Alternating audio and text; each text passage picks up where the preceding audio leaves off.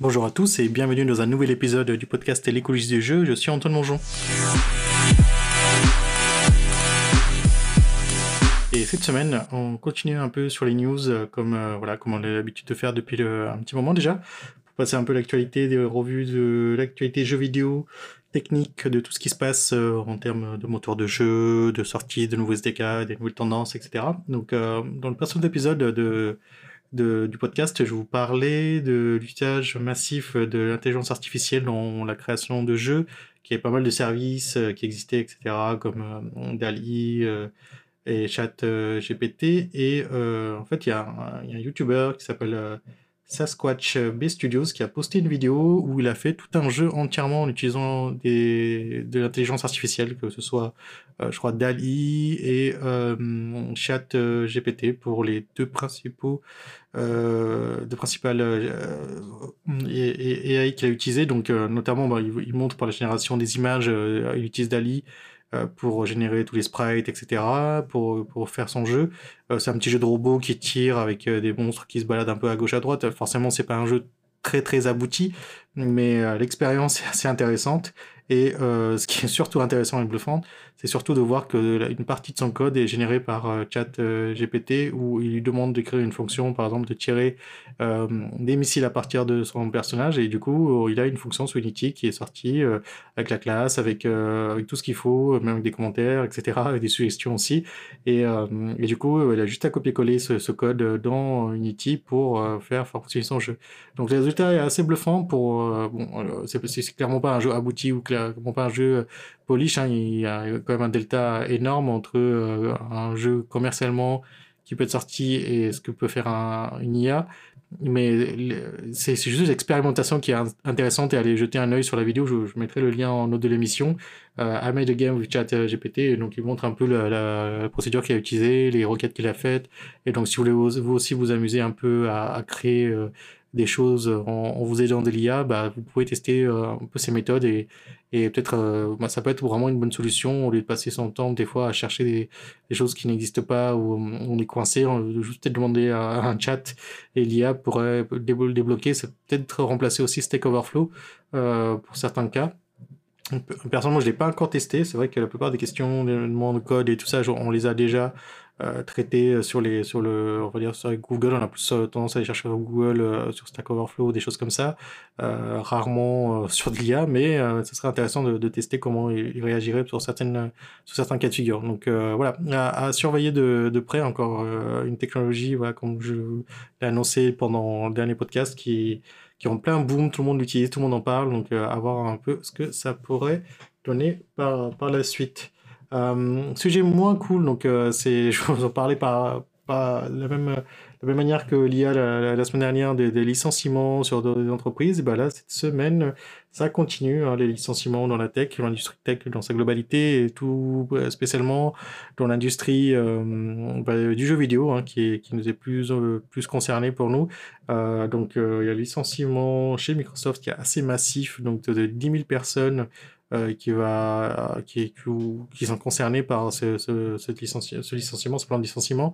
10 000 personnes chez Microsoft euh, qui a été annoncé cette semaine, en début de semaine, je crois, ou fin de semaine dernière, et euh, qui concerne des, en partie des, studios de jeux vidéo en interne à Microsoft. Euh, c'est vrai que Microsoft a racheté beaucoup d'entreprises. De, hein, là, ils sont en cours de rachat d'Activision Blizzard, mais euh, pour les années précédentes, ils ont, euh, ils ont racheté pas mal d'entreprises. Donc, on peut, parce que je me souviens depuis le début, où ils sont lancés dans l'aventure Xbox, ont racheté Rare euh, qui rare, euh, c'est un studio euh, anglais hein, qui travaillait avec Nintendo en étroite collaboration avec Nintendo pour faire par exemple des jeux comme Donkey Kong Country, GoldenEye, Killer Instinct.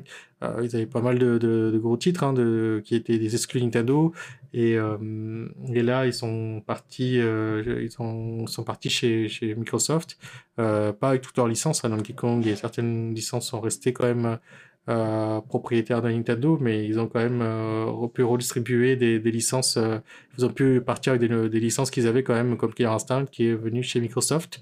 Il y a aussi, euh, on peut penser à Bethesda avec euh, Skyrim ou d'autres choses qui sont voilà qui ont été rachetées plus récemment. Bethesda, voilà, il y a, y, a, y a, pas mal de, de, licences hein, dans, au sein de Bethesda. Donc, c'est Zenimax, hein, je parle de Bethesda, mais c'est Zenimax dans sa globalité, hein, donc avec Dishonored, euh, Skyrim, euh, voilà, toute la licence Elder Scrolls, bien sûr, et euh, tous les autres jeux du groupe. Donc ça faisait quand commencer à faire pas mal de monde. Je me demande si, combien exactement ils étaient, mais là, avec 10 000 personnes en moins, bon, ça, ça, dégraisse un petit peu au sein, de, au sein de Microsoft et dans sa globalité dans l'industrie, parce que là, on parle de Microsoft avec 10 000 personnes, mais si on regarde de près, il y a Unity aussi hein, qui a annoncé se séparer de plus de 300 personnes euh, récemment, donc euh, pour se restructurer et euh, se réorganiser pour, pour la suite. Et donc voilà, 300 personnes de moins chez Unity et également chez Riot Games avec une cinquantaine de personnes qui vont aussi partir de chez Riot bientôt. Donc voilà, ça continue c'est une tendance un peu globale. On, l'a remarqué donc dans pas mal de, studios, de, jeux, pas mal de, d'entreprises euh, qui, euh, qui licencient un peu euh, massivement. Donc, c'est pas que le jeu vidéo. On a entendu Facebook, on a entendu pas mal de, sociétés, même Amazon, je crois, qui réfléchissaient, et même Google, même des, gros, hein, qui réfléchissent à, voilà, à s'alléger un peu de leur, leur staffing de, leurs employés. Donc, c'est, c'est une tendance qui, continue là en début 2023. Donc, à voir euh, comment les choses évoluent. Est-ce que euh, les gens arrivent à retrouver du travail assez rapidement ou pas?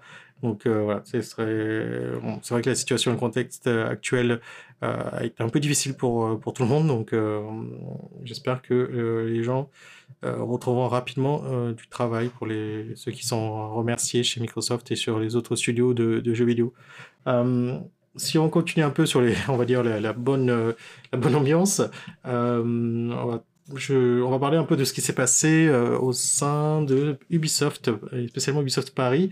Euh, je ne sais plus si je l'ai abordé ou pas, donc ça c'est j'ai un petit trou, il faut que je revoie, mais Ubisoft a annoncé des résultats, a commencé à donner des indicateurs aux actionnaires, voilà, pour leur prévenir que les résultats euh, du trimestre qui arrive ne serait pas aussi bon que ce qu'ils espéraient. Et notamment, euh, ils justifient ça par les sous-performances euh, de, du jeu Mario et Rabbids, euh, les derniers jeux Mario Rabbids et Just Dance qui n'ont pas su atteindre les chiffres espérés. ok, c'est une bonne chose, mais du coup, pour éviter un peu l'hémorragie et éviter les déceptions, ils ont, ils avaient killé quelques jeux ils avaient décidé d'arrêter quelques jeux et là ils avaient annoncé qu'ils allaient arrêter euh, trois licences qui n'avaient pas forcément été euh, annoncées publiquement. Donc euh, bon, pour le grand public, ça n'a pas beaucoup d'impact, mais pour les développeurs, les équipes en interne chez Ubisoft, ça a dû quand même pas mal impacter les équipes parce que un projet qui s'arrête, forcément, ça signifie que ben, y a des gens qui sont remerciés ou repositionnés sur d'autres jeux ou euh, voilà, euh, il peut, ça peut être aussi très démoralisant pour se dire, bah voilà, qu'est-ce qui, euh, j'ai bossé pendant 2, 3, 4 ans sur un projet qui va peut-être jamais voir le jour. C'est assez frustrant et c'est des choses assez difficiles à vivre hein, en, tant que, en tant que développeur. Et, du coup, bon, bah, Ubisoft, pour des, pour des raisons sûrement très bonnes, hein, je pense qu'au niveau business, des fois, il faut se dire, je préfère tuer trois jeux et continuer à garder tous mes employés ou une grosse partie des employés plutôt que de devoir absolument garder ces jeux-là et finalement au bout d'un an licencier tout le monde et fermer les sociétés. Donc bon, à l'échelle d'Ubisoft, ça me paraît un peu étrange quand même, mais en tout cas, ils ont pris les devants et ont décidé de fermer euh, ces trois jeux-là, donc d'annuler carrément ces trois jeux dont on n'a pas connaissance du titre, euh, même pas du nom de code, etc. Donc euh, peut-être qu'il y a des infos qui ont fuité, mais je pourrais pas trop commenter là-dessus. Et par contre, ce qui est ce qui est un peu plus dommageable, on va dire, c'est qu'il y a eu un message de la part de Yves Guillemot, le CEO de Ubisoft, qui a envoyé à ses employés un message. Bon, je ne sais pas si c'est lui qui l'a personnellement écrit ou il a été, ça a été écrit par un assistant, euh, mais qui a dit en gros, pour résumer, aux employés que euh, la balle était dans leur camp et qu'ils devaient tout faire, en, enfin, devraient faire, que les employés devaient faire en sorte de respecter euh, le budget et les deadlines afin de, que, bah, de remonter un peu la, euh, la barque, va remonter un peu l'échelle et que les choses aillent mieux au sein d'Ubisoft, c'est que ça appartenait que aux employés de le faire. Je pense que c'est une formulation un peu maladroite. Je comprends ce que ce qu'il voulait dire euh, en tant que patron et de dire bah voilà, il faut qu'on soit tous soudés, il faut qu'on soit tous tous unis et qu'on travaille plus durement et que voilà, on soit tous, on est tous dans le, même bateau et que c'est pas juste, euh, c'est pas juste l'entreprise le, de Monsieur Yves Guimau, mais que c'est l'entreprise de tout le monde et d'impliquer, de, motiver les troupes.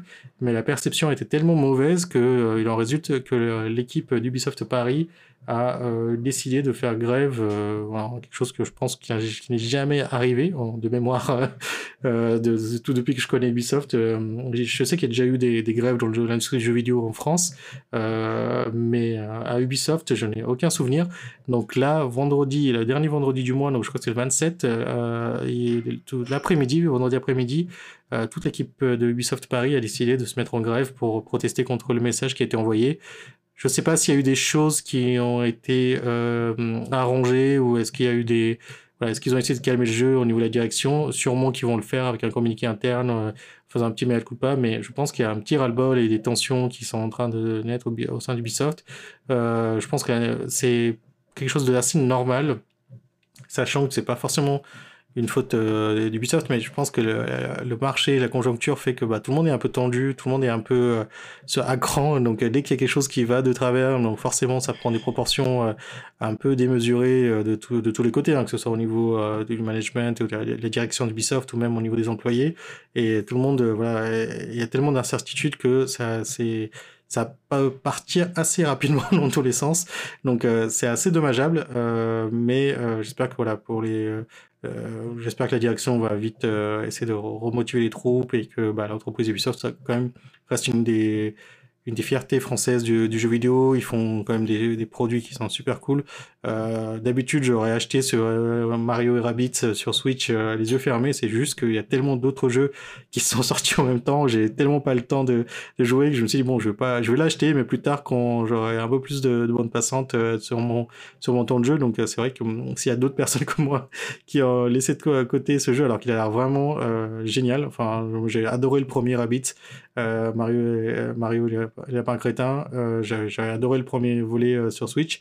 Et là, le deuxième, il, était vraiment très intéressant. Je pense que je l'aurais pris les yeux fermés, mais là, c'est juste que c'est pas le bon timing pour moi. Mais euh, voilà, je, c'est dommage que voilà qu'il n'y ait pas de qu'il n'y ait pas cette reconnaissance aux équipes parce qu'ils ils font vraiment un travail de qualité chez Ubisoft. Les équipes sont ouf. Enfin voilà, c'est des trucs euh, qui, ne mériteraient que d'être mis plus en lumière ce qu'ils ce qu'ils font et euh, surtout les équipes. Euh, je sais qu'Ubisoft a déjà un bon rayonnement, mais souvent les équipes sont un peu euh, sont pas forcément assez mis en valeur. Là, ils ont, je pense qu'ils demandent aussi dans leur dans leur message euh, pour la grève d'avoir une ré réévaluation de leur salaire, euh, voilà, qui serait beaucoup plus élevé que ce qu'ils ont actuellement.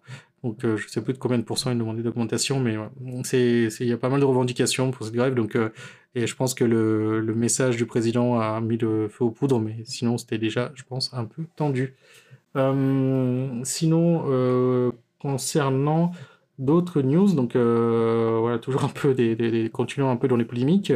La CNIL, donc c'est le qui, qui c'est l'organisme qui normalement est garant, on va dire, de tout ce qui est euh, protection de vie privée, protection de données, euh, qui, grâce à voilà, auquel vous pouvez avoir peut-être des fois des pop-ups sur les sites en disant euh, que pas pour les cookies, les cookies c'est plus un truc européen je crois, mais CNIL c'est tout ce qui est un peu protection de données, bah, tout, tout, ce qui est RGPD et tout ça. Avant c'était avant que les RGPD soient mis en place, c'était euh, la CNIL qui gérait, il fallait faire une déclaration avec CNIL sur le traitement de données, etc.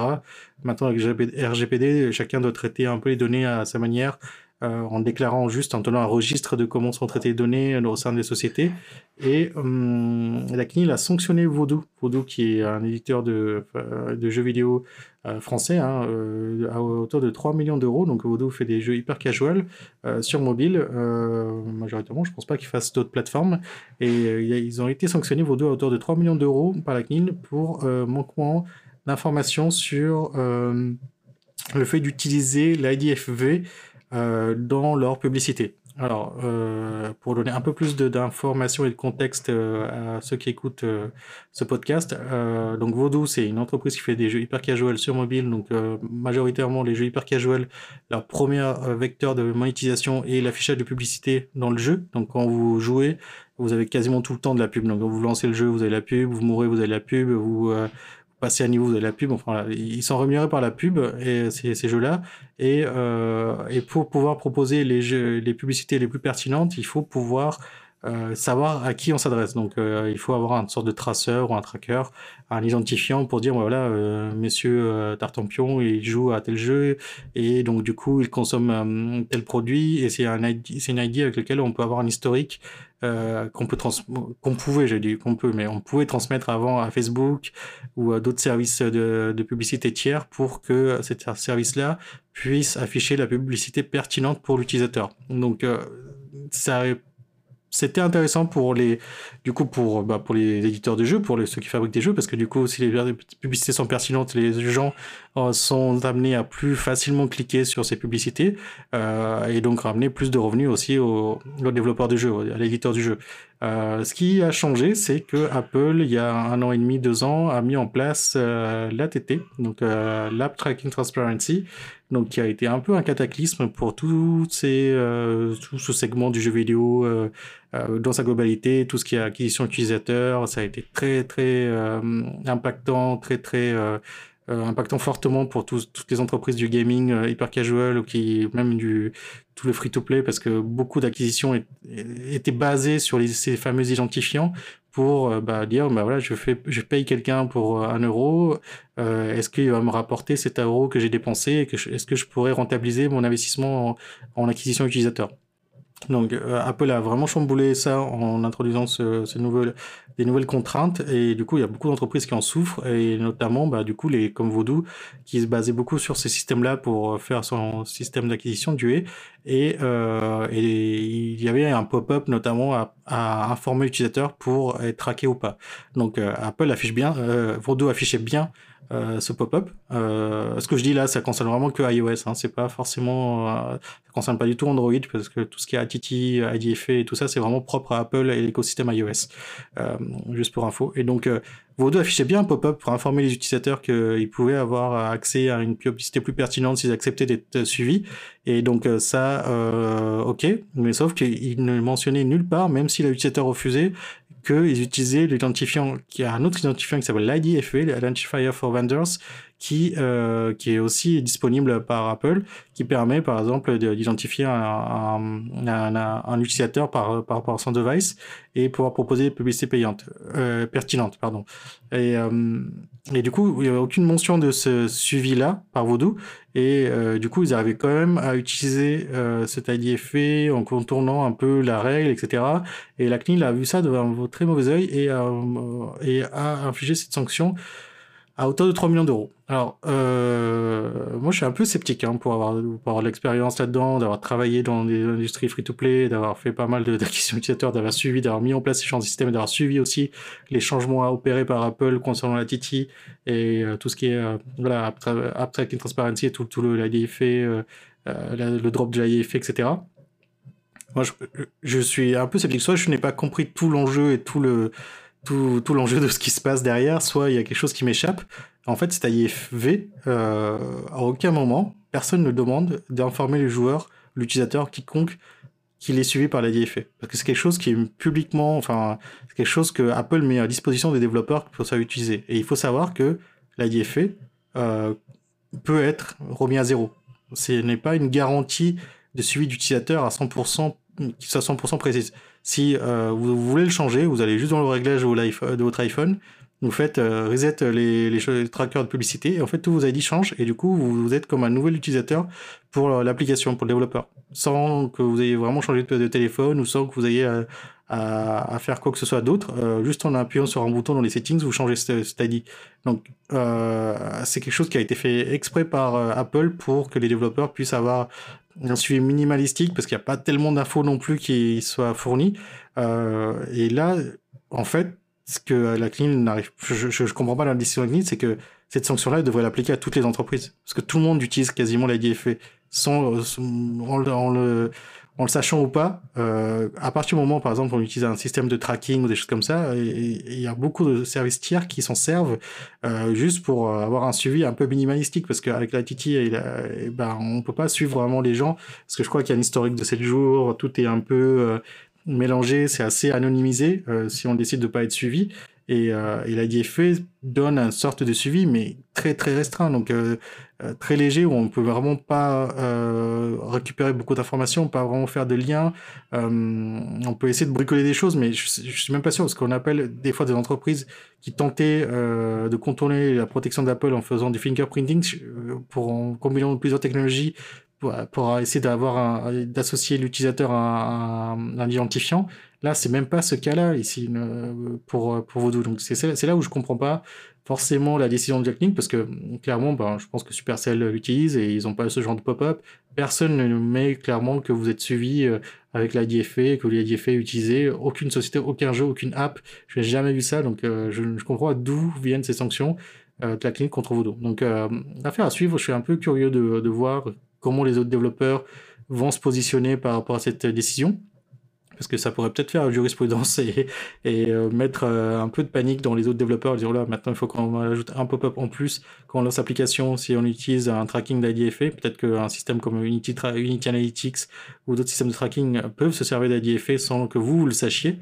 Euh, parce que c'est quelque chose que, voilà, comme je dis, c'est comme si c'est comme si vous utilisiez la, vibration de vos téléphones ou euh, l'input du clavier de, votre iOS. C'est quelque chose qui est, fourni par Apple. C'est partie du SDK. Vous pouvez très bien utiliser ce genre de service qui est prévu par, par Apple. Et là, euh, il faut pouvoir euh, bah, alerter, prévenir l'utilisateur que vous, utilisez ce service. Donc, il faut voir comment les autres développeurs se positionnent, comment, les choses vont euh, évoluer. Euh, Sinon, bon, on va essayer d'aller sur des choses un peu plus positives, peut-être un peu plus rigolotes, positives, euh, parce qu'avec tous les, toutes ces news un peu euh, qui étaient un peu, un peu plus euh, négatifs entre les, les, gens qui étaient euh, qui étaient euh, qui étaient virés et remerciés, ou encore là tous ces histoires de, de de grève et tout, c'est vrai que c'est pas forcément des choses positives cette semaine. Donc, pour aller des choses positives et on va dire des informations euh, qui sont dans le domaine du jeu vidéo. Euh, il y a une, euh, une vidéo qui a été postée sur la FJV sur écrire et, dans et pour les jeux vidéo par Jean Z, Hubert Chardot et Nicolas Silas. C'est un enregistrement qui a été réalisé le 17 décembre 2022 à IARTSUP de Paris. Donc euh, ça permet de, parler d'un peu d'écriture de scénario, de pour le jeu vidéo.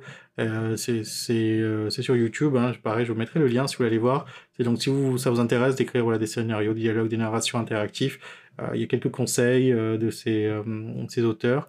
C'est une, mini-conférence et ça peut être intéressant. Si le sujet vous, vous passionne, allez jeter un œil. je mettrai l'information. Et euh, moi, je me suis pris un truc là super intéressant. Euh, j'ai vu qu'il y a un nouveau pack d'assets qui était disponible sur Humble Bundle. Je l'ai acheté tout de suite. je m'étais promis de plus rien acheter sur Humble Bundle parce que j'avais pas le temps de, vraiment les utiliser. Mais là, c'était un pack pour euh, qui combinait Unity et Blender. Donc, c'est des sujets sur lesquels je me penche actuellement assez euh, assez passionnamment, on va dire. Et, donc là, c'est un, c'est un, un, Humble Bundle qui, qui est arrivé. Hein, donc c'est sur par Pact, Pact PACKT, donc euh, c'est Pact, c'est un, un site euh, qui a pas mal de livres euh, de, de, qualité sur et des vidéos aussi sur le développement informatique dans, dans sa globalité. Et là, c'est des, des, livres, donc c'est le Unity 3D Game Development Super Bundle. et pour 16,82€, vous avez 16 articles, donc pas mal de livres qui traitent justement de développement d'Unity avec les dernières mises à jour. Hein, donc, il parle d'Unity 2022.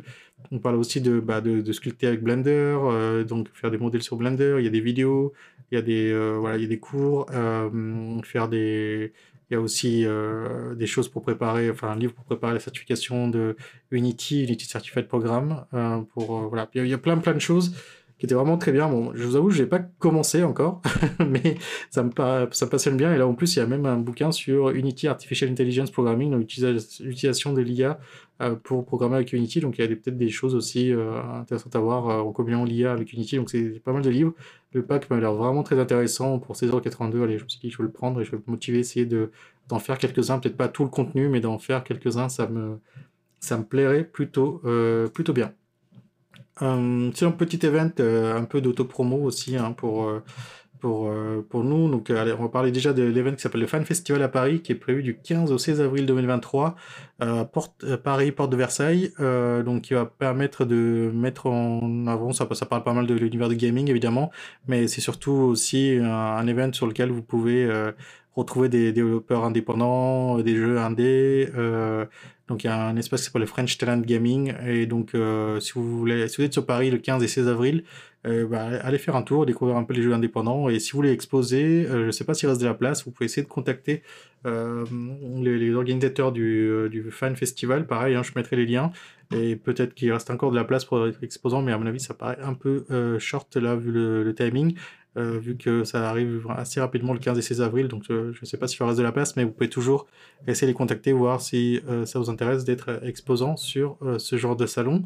Et sinon, un peu d'autopromo, comme je disais juste avant, donc c'est pour l'Indie Game Lyon numéro 4 qui, revient pour sa quatrième édition le 25 février de 14h30 à 23h au CCVA de Villeurbanne, qui, est, bah, qui, est un petit événement sur juste une après-midi, hein, enfin une après-midi, une grosse journée, mais une journée un peu décalée, hein, 14h30, 23h, où euh, c'est vraiment orienté pour le coup, c'est un event euh, très dédié à développeurs indépendants, jeux indépendants.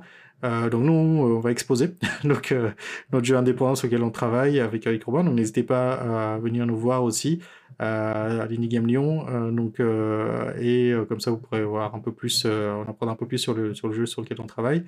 ça reste très early, hein, c'est un prototype sur lequel on, on, a commencé à travailler depuis un moment, mais on voulait, euh, on voulait se servir de ce salon pour présenter à, tout le monde un peu notre jeu et avoir les, premiers retours, les premiers feedbacks de notre jeu. Donc il y aura pas mal d'autres projets super intéressants. Le programme, les stands, les exposants, tout est présenté sur le site Indie Game Lyon. Je mettrai pareil les liens si vous voulez en, en apprendre un peu plus sur euh, le l'event l'Indie Game Lyon. Euh, qui va numéro 4 hein, qui va se dérouler le 25 février 2023. Eh bien, voilà, c'était euh, une émission assez dense. J'ai eu pas mal de, news. Euh, j'espère que je n'ai pas été trop vite et je ne vais pas parler trop rapidement non plus, mais pas mal de, sujets intéressants et, des sujets super intéressants pour cette semaine. Donc, j'espère que euh, on aura des choses aussi intéressantes la semaine prochaine et des choses un peu plus positives aussi à vous dire pour le prochain épisode du podcast. Donc, c'est tout pour cette semaine. Je vous remercie et excellente semaine à tous et bye.